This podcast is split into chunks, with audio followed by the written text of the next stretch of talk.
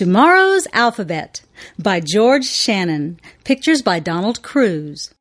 Let's learn the song. A is for seed, tomorrow's apple. B is for eggs, tomorrow's birds. C is for milk, tomorrow's cheese. D is for puppy, tomorrow's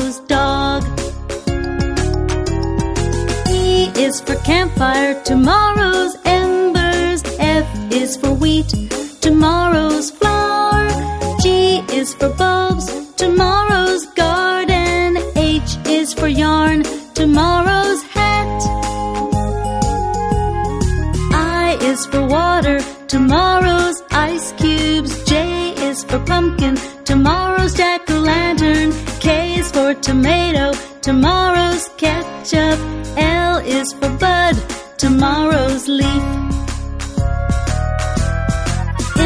Is for caterpillar, tomorrow's moth. N is for twigs, tomorrow's nest.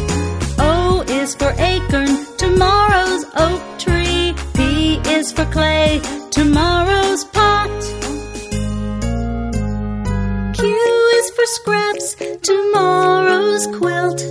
R is for grapes, tomorrow's raisins. S is for vegetables, tomorrow's soup.